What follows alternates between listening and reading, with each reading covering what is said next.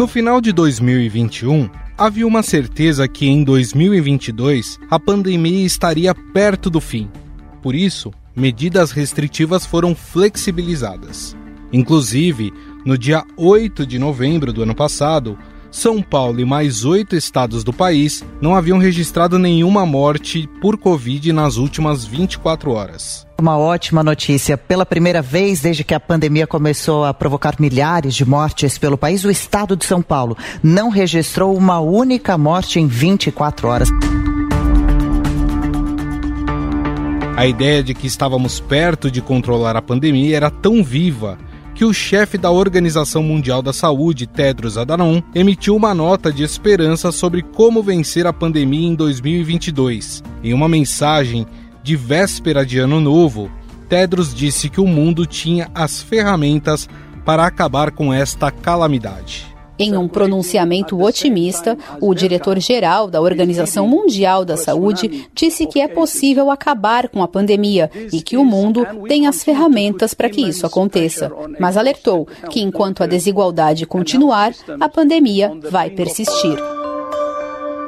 Mas aí veio a Omicron. A variante Omicron está disparando os números da pandemia. Foram mais de 9 milhões e meio de novas infecções na última semana, segundo a Organização Mundial da Saúde. O aumento de casos e mortes no mundo por causa da nova cepa reacendeu o sinal de alerta e algumas medidas restritivas tiveram que ser novamente implantadas. Agora o coronavírus na Europa, a França aumenta as restrições para conter a Covid-19 e novas regras para entrada no Reino Unido começam a valer. A situação só não foi pior, pois a vacinação vai avançando no mundo, em alguns lugares mais rapidamente do que em outros. No Brasil, mais de 70% da população adulta já tomou pelo menos duas doses do imunizante enquanto que em crianças acima de 5 anos a porcentagem já ultrapassa 76%. O Brasil atingiu hoje a marca de 70% da população vacinada com a segunda dose ou dose única contra a Covid. Desde o início da campanha de vacinação, em janeiro do ano passado, mais de 407 milhões de doses foram distribuídas, segundo o Ministério da Saúde.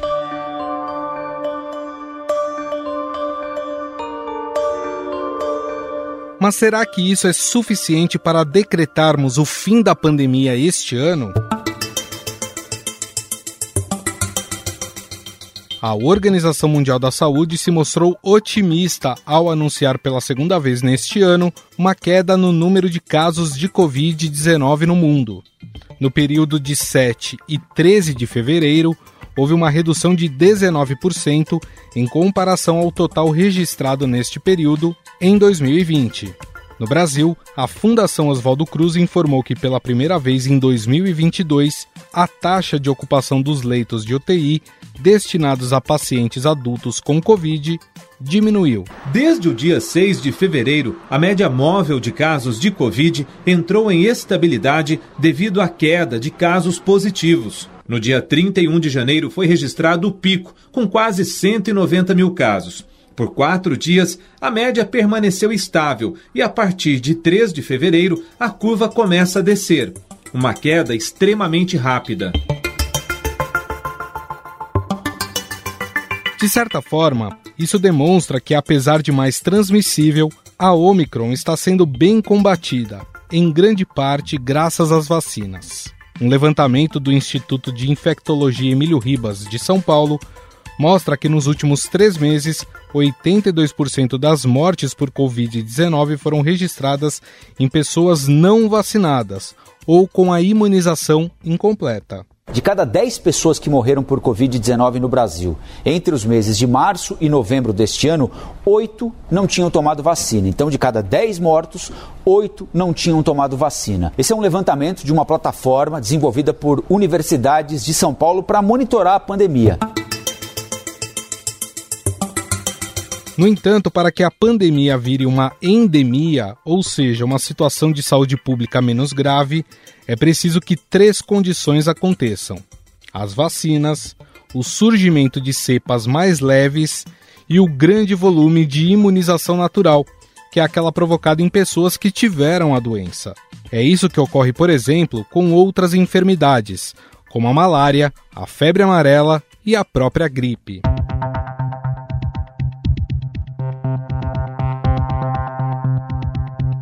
Já há um entendimento que no Brasil e em boa parte do mundo, esses três quesitos estão sendo atingidos e por isso restrições sanitárias estão sendo derrubadas mundo afora. O estado de Nova York anunciou oficialmente nesta quarta-feira o fim da obrigatoriedade do uso de máscaras em espaços fechados. De acordo com a governadora Kathy Hochul, a medida que estabeleceu esta obrigatoriedade não vai ser renovada quando expirar na quinta-feira. No Reino Unido, desde 9 de janeiro caiu a exigência de máscaras em lugares públicos e de limitação de público em bares e restaurantes e da apresentação de certificado de vacina. O primeiro-ministro britânico Boris Johnson anunciou o fim de uma série de restrições impostas para conter os avanços da Covid-19. A partir da próxima semana, deixa de ser obrigatório uso de máscaras em lojas, no transporte público, em escolas e em espaços públicos fechados. Na França, a partir do dia 28 deste mês, o uso de máscara não será obrigatório em lugares fechados, exceto no transporte público e em locais que exigem o comprovante de vacina. Aqui no Brasil, alguns estados já estudam flexibilizar o uso de máscaras, como é o caso do Piauí. O governador do estado, Wellington Dias, afirmou que isso está sendo tratado no Fórum de Governadores, com o comitê científico e também com o setor privado. Mesmo que seja decretado o fim da pandemia em 2022, não podemos nos esquecer da gravidade da doença que matou quase 6 milhões de pessoas no mundo e aprendermos com os erros e acertos no combate à Covid-19. Por isso, para falar sobre esse assunto, convidamos para uma conversa o patologista e professor da Faculdade de Medicina da USP, Paulo Saldiva. Tudo bem, doutor Paulo? Prazer falar com você, Gustavo, e com todos os ouvintes sobre um assunto que pega a gente no pé, né? Quando é que vai acabar essa pandemia? Quando é que ela vai diminuir a sua força? Bom, professor, então a minha primeira pergunta vai muito nesse sentido, né? Há um entendimento de que estamos próximos de transformar a pandemia em uma endemia. Essa também é a sua percepção ou o senhor ainda acha cedo para afirmar isso? Olha, eu sinceramente acho cedo ainda porque quando a gente começou a mexer com isso, quando o Hospital das Clínicas se prepara para receber os casos de Covid, é, em março de 2020, nós tínhamos 900 leitos né, é, aguardando. Eu fiz a primeira autópsia e eu achava que em novembro de 2020 nós íamos estar livres disso, né, como aconteceu com H1N1 em 2009. Bom, hoje é, ainda estávamos fazendo autópsia para avaliar a Omicron e o efeito dessa nova variante em crianças. Quer dizer, nós erramos redondamente no começo.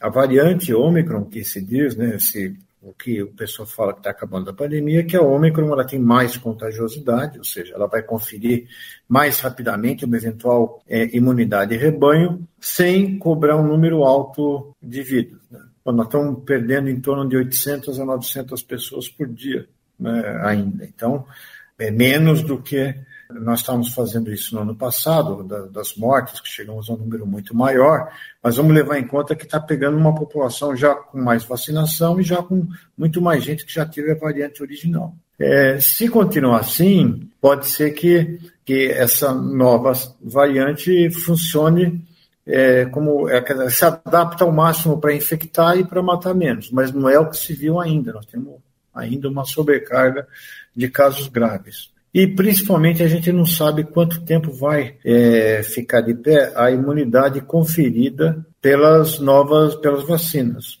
No melhor dos mundos, nós vamos ter uma redução de casos agora em março, se isso se confirmar, e, e vamos ter que tomar reforço durante os próximos anos, até que o, o mundo inteiro esteja vacinado, uma parte substancial da população da Terra esteja vacinada e a gente possa, então, ao diminuir a circulação do vírus, impedir que novas variantes surjam. já, já existe um consenso, doutor, pelo que o senhor está falando, de que a Covid é uma doença que veio para ficar, assim como acontece com a gripe? Isso, essas doenças de transmissão interpessoal, elas não dependem de vetores, né? Por exemplo, a malária ela vai depender de você ter um reservatório silvestre e um mosquito. Né? Então, ela é, ela é, determinada geograficamente pelas condições do ecossistema. Agora, não. Essa, esse vírus ele se especializou em gente e é altamente contagioso.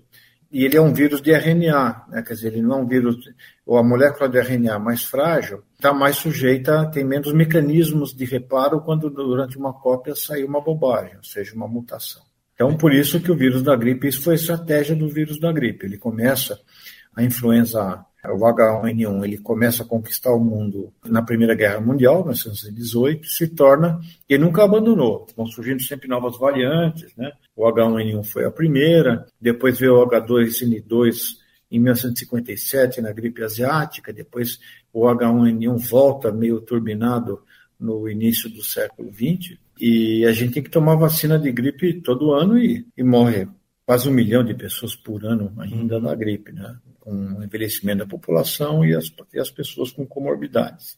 E os beta-coronavírus que já existiam, né, no, muita, eles já começaram a circular no mundo em torno de 1980. E uma parte das doenças infantis, né, que a gente chamava de gripe, no fundo era, é uma parte delas era um beta-coronavírus, assim como tem outras, como o vírus sincicial respiratório, o adenovírus, que podem também mascarar os sintomas de gripe. Mas o que aconteceu com os beta-coronavírus foi que, ao contrário do vírus da gripe, que só reconhece, é, digamos, ele tem uma chave para abrir as células do sistema respiratório e não sai do pulmão, a pessoa tem uma doença eminentemente pulmonar ou respiratória, os beta-coronavírus têm uma chave que abre praticamente qualquer célula do corpo, por isso que ele é mais letal do que o vírus da gripe.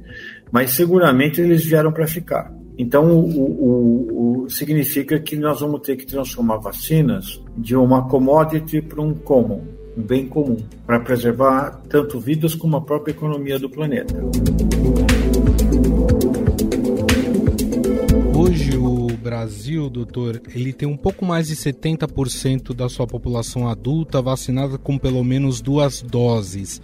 É, qual é o percentual ideal para a gente considerar que a Covid começa a ser controlada no país? Então, em geral, a conta que se faz é em torno de 70, parece que na Covid é um pouco maior, mas nós temos, um, também tem que ter umas 80% das pessoas sem impedir a circulação e você ter uma redução drástica da contagiosidade. Mas nós temos um problema sério de vacinação no Brasil. Até onde eu estudei, a taxa de vacinação de crianças que receberam duas doses de vacina de sarampo no Brasil está é, é, em média, ao redor de 50%, quando ideal é ao redor de 80%. Uhum. Então, é, nós temos uma crise do sistema vacinal, né, por vários motivos, desde estruturais, desde gestão e também culturais.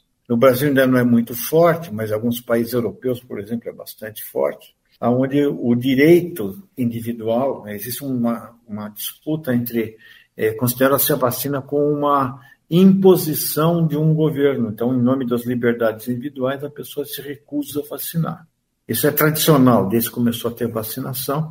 A revolta da vacina no Rio de Janeiro, no, com Oswaldo Cruz, né, que também causou uma série de, de, de, reclamos da sociedade. Mas hoje esse movimento está crescendo, né, crescendo é, principalmente impulsionado por é, questões políticas, né, a sua liberdade, o seu direito de não se vacinar, e o bem comum. Esse diálogo entre o direito à liberdade individual e o bem comum ainda não foi resolvido da nossa parte. Por isso que eu acho que no Brasil ele vai ter ainda um contingente de pessoas que, se não se vacinaram até agora, não foi por falta de vacina, é porque ele não quer se vacinar. E, ao, ao, ao contrário do, do, sarampo, por exemplo, que você tomou vacina e não vai ter sarampo pelo resto da vida, ou febre amarela, esse vírus aparentemente deixa, é, ele, você vai perdendo o, o, nível de proteção a ponto de que depois de um ano o teu nível de anticorpos neutralizantes já está bastante baixo. Então, isso significa não só que nós vamos ter que vacinar muita gente, mas as pessoas vão ter que se vacinar repetidamente. e isso demanda de um reforço do Programa Nacional de Imunizações, que foi bastante descredenciado ou desqualificado nos últimos anos, como também de uma nova postura é, onde as pessoas se vacinem, porque quem não vacina seu filho de sarampo porque não viu o sarampo ainda, porque a, a, aquela criança que não foi vacinada, ela está protegida por um, um montão de gente que se vacinou. Mas eu ainda, na minha idade, eu, eu fiz autópsia de sarampo no, justamente nos hiatos vacinais que tivemos nos, nos, anos 90, que faltou vacina, e sarampo é muito mais letal do que Covid para crianças. Né? Então, só para dizer que a gente está passando por uma crise que vai além da biologia ou da saúde, vai uma questão cultural e de decisão entre é, os direitos individuais e, o, e a saúde coletiva. A gente percebe, né, doutor, eu falei no início, né, que há uma sensação de que a gente está chegando no fim da pandemia e com isso os governantes, e o senhor citou muito eles uh, nas suas respostas, começam a flexibilizar algumas medidas restritivas. É, já no mundo isso acontece, né, alguns países já estão liberando seus cidadãos do uso da máscara e aqui no Brasil já alguns estados começam também a rever essa política do uso de máscaras. É cedo para isso, doutor? Depende muito do nível social que você está falando. Eu, por força, veja, para o ouvinte entender, eu sou um médico que é, já é tiozão, assim, bastante, com uma certa experiência, e me coube fazer as autópsias de Covid, né, do HC, para a gente entender a doença e depois saber como é que devia tratar e depois como que a gente desenvolve eventualmente alguns tratamentos. Né? Bom, essa autópsia era proibida pelo Estado, pela contagiosidade, ninguém queria fazer, e a gente resolveu fazer autópsia sem abrir o corpo, para poder é, estudar. Então, nós usamos métodos de imagem, ultrassom, tomografia, identificamos os órgãos onde está doente, né? tiramos com agulhas, como se fossem biópsias, fragmentos de vários órgãos. Mas para fazer isso eu tenho que conversar com as famílias, que, olha, pelo, que foram muito generosas, né? inclusive facilitado pelo fato de que é uma autópsia sem invasão. É como se elas estivessem doando um conhecimento dentro daquele desespero uhum. né, de perder um ente querido. E aí eu vi quem está morrendo, quem veio morrer no HC, eram pessoas que não podiam fazer isolamento em nenhuma circunstância. Eram aqueles que fizeram a cidade funcionar. Aliás, a gente encheu muito a bola dos, dos profissionais de saúde, com uma certa razão, mas é, as mortes invisíveis e que não são tão reconhecidas é de quem trabalhou no comércio, quem pegou ônibus para ir manter a cidade funcionando, para quem entregou comida, para quem preparou comida, para quem policiou as ruas, para quem limpou a cidade, que são pessoas que não conseguem é, fazer isolamento. Então, ah, o fato do, do, governo decretar ou não isolamento, para esse tipo de, da população, que é, que é grande, é, é, praticamente impraticável. Né? Mesmo, então, era muito frequente que a gente chegava, é, os mais jovens iam sair para trabalhar, os mais idosos ficavam em casa, e de repente essa pessoa mais jovem contaminava o, o mais idoso e, e aí ficava aquela, aquela situação de culpa, né? Como é que eu fiz? Eu que transmiti a doença para o meu pai, para minha mãe, para minha avó, que morreu, né?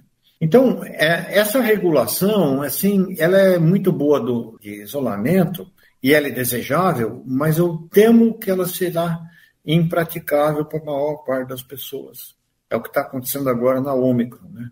Está morrendo gente, é, principalmente os não vacinados, mas mesmo pessoas que tomaram duas doses fazem doença, às vezes, grave, né? uhum. e, e, por vezes fatal, porque você vai perdendo a imunidade, principalmente em diabéticos, em idosos, que vai perdendo mais depressa que a média da população. Então, a, a liberação de shows, de espetáculos esportivos, tal, ela vai, ela, ela, ela vai ser colocada, mas ela vai fazer diferença para o grupo que pode escolher ou não ficar em casa, você entendeu? ou que Sim. tem sistemas de trabalho online, enfim, é, mas para o grosso da população, então esse pessoal que vai sofrer com maior é, é, ideia. Tanto que você vê a cartografia da morte e do adoecimento de Covid, ele está absolutamente associado com baixo nível socioeconômico. Que, então eu diria que essas regulações agora, elas serão tomadas. E, e o pessoal sempre fala do que está usando o nome da ciência, né? Que tô, faz umas contas, mas isso é mais um fetiche, né? É um fetiche. Eh, tá, você usa o fetiche da ciência para tomar decisões que são absolutamente políticas. Então, a abertura agora é política. Nós estamos perdendo 900 pessoas, 800 pessoas por dia no Brasil de uma doença. Ela está aí. Então, teoricamente, você não podia reabrir. Mas essa diferença, essa decisão vai afetar um grupo eh, relativamente minoritário da população. Doutor, para a gente encerrar, o senhor acredita com tudo que a gente aprendeu em relação à Covid-19? E claro, a gente sabe que até pela história da humanidade, essa não será a última pandemia que nós vamos enfrentar. É, a gente está preparado para encarar uma outra pandemia pela frente? Nós estamos hoje, do ponto de vista de quem ficar grave, melhor. É assim que o, o foi para UTI, para trabalhar em UTI, UTI, plantonistas, especialidades, eh, médicos de outras especialidades, e houve uma curva de aprendizado. Tanto que a, a taxa de mortalidade, a letalidade da, dessa doença variou muito conforme o hospital e conforme a região do Brasil. Nós temos é, hospitais com mais de 70% de letalidade, quer dizer, entrou no UTI, a chance de você sair vivo era 30%, até hospitais que tinham em torno de 15%. Então, o que, e isso é possível de reverter. Então, é, o, próprio hospital nosso, que tem um grupo de UTI respiratória muito boa, começou a treinar outras UTIs por teleconferência e acompanhar esses casos, e a letalidade caiu quase pela metade nos casos onde isso, isso ocorreu. Então, hoje tem mais gente qualificada para cuidar de paciente crítico. Agora, o, do ponto de vista sanitário, não. Houve, no meu modo particular de ver, acho que a gente essa pandemia consolidou um sentimento anti-vacina, amplificou um, um, um sentimento anti-vacina por, por uma epidemia de bobagem que ocorreu nas redes sociais, né? É como se fosse uma epidemia de ignorância, inclusive praticada por profissionais de saúde. E, e isso vai criar um bastião de resistência para futuras vacinações. E, e, que o tamanho disso a gente não sabe, mas estima-se ao redor de 20% da população que resiste às vacinas. E isso já é um número suficiente para ser um bom núcleo de instalação das novas epidemias que surgirem, que se virão com toda certeza. Bom, nós conversamos com o patologista e professor da Faculdade de Medicina da USP, o Dr. Paulo Saldiva, que gentilmente mais uma vez nos atendeu aqui. Doutor, queria agradecer mais uma vez, muito obrigado pela entrevista. Bom, eu agradeço muito. Eu sou um radialista frustrado, né? Eu escuto o rádio compulsivamente, vocês fazem um rádio muito bom, e o rádio tem esse papel, né? De você levar consigo de uma forma muito fácil as informações, principalmente agora com podcasts, com a diversidade na programação. Pode ser que beleza o trabalho que vocês fazem. Muito obrigado. Estadão Notícias. O Estadão Notícias desta terça-feira vai ficando por aqui. Contou com a apresentação minha, Gustavo Lopes, o roteiro, a produção e a edição é de Jefferson Perleberg e Ana Paula Niederauer. A montagem é de Moacir Biasi. O editor do núcleo de áudio do Estadão é Emanuel Bonfim. Mande seu recado e sua sugestão para o nosso e-mail podcast@estadão.com. Um abraço e até mais.